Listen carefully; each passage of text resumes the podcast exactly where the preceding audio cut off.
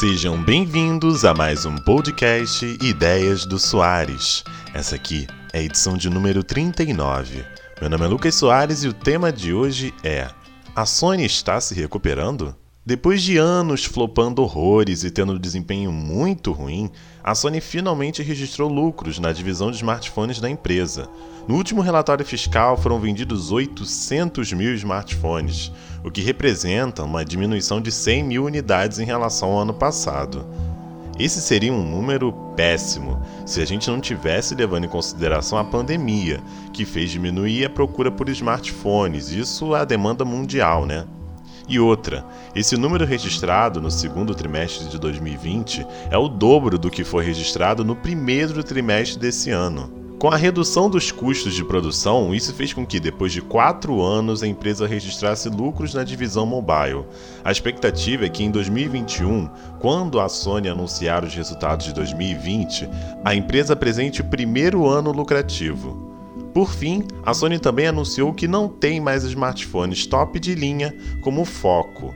Né? Se a gente lembra do histórico da Sony, sempre foi ser uma espécie de Apple para os Androids, né? o que acabou não dando muito certo com o tempo. Com a pandemia, a demanda por aparelhos mais caros né, diminuiu, o que colocou como foco a venda de aparelhos de entrada intermediários. Isso, é claro, não impede dela de lançar aparelhos top de linha, como é o caso da Xperia 1 2 o melhor aparelho da empresa no momento. Vale lembrar que, como estratégia para reduzir os lucros, a Sony abandonou a operação em vários países, incluindo aqui, ó, o Brasil. E se você quiser mais informações, você pode ouvir a edição de número 11 do podcast. E lá eu explico todos os motivos da saída, o que levou a empresa a desistir do mercado brasileiro, qual era o cenário quais eram as expectativas no momento. Isso é claro, né? Vem já de um período de redução das operações do, no Brasil, né? A Sony ela já vinha reduzindo as operações no Brasil e já só estava preparando o terreno para isso. E também lá eu mostrei, né, que o Brasil não foi o único país, né? Ele, ele tá ali na roda junto com vários outros países que também não tem mais a Sony como smartphone assim oficialmente, né? Até porque ainda é possível importar. Será que essa volta aos trilhos da Sony é um indicativo de uma futura expansão na oferta dos seus produtos? Olha, gente, de qualquer forma, a insistência da empresa parece que está dando certo.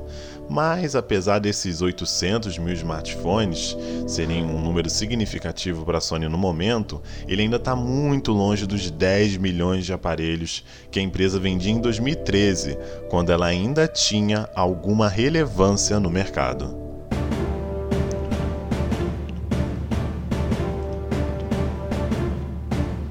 A música tocou e agora é hora do Traz a Pipoca, um momento cultural do podcast. A dica dessa semana tá, ó, fresquinha, acabou de sair do forno. Eu tô falando da série Lovecraft Country.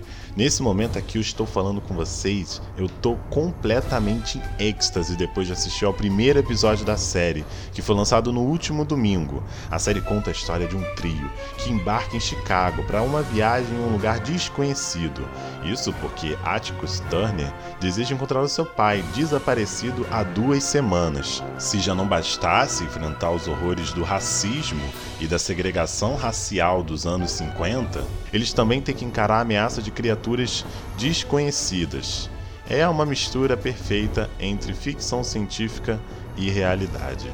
A série tem como produtores executivos Jordan Peele e J.J. Abrams. Tá, tá sentindo peso, né, gente? É, é, é um elenco assim de isso sem contar que tem, temos também né, a participação da Canário Negro, né, como uma das principais personagens na série, né? Não a Canário de Buzz of mas a atriz que interpreta ela. Ela é uma série original HBO e tem seus episódios sendo exibidos todo domingo às 22 horas aqui no Brasil, lá na HBO, né? E com reprises ao longo da semana. Então é isso, pessoal. Esse foi mais um podcast Ideias do Soares. Ele está disponível nas principais plataformas digitais. Além do episódio 11, não deixe de ouvir as outras edições que também tem muitas informações legais. Tudo isso em um episódio curto e que dá para você ouvir rapidinho. Se cuidem e até a próxima.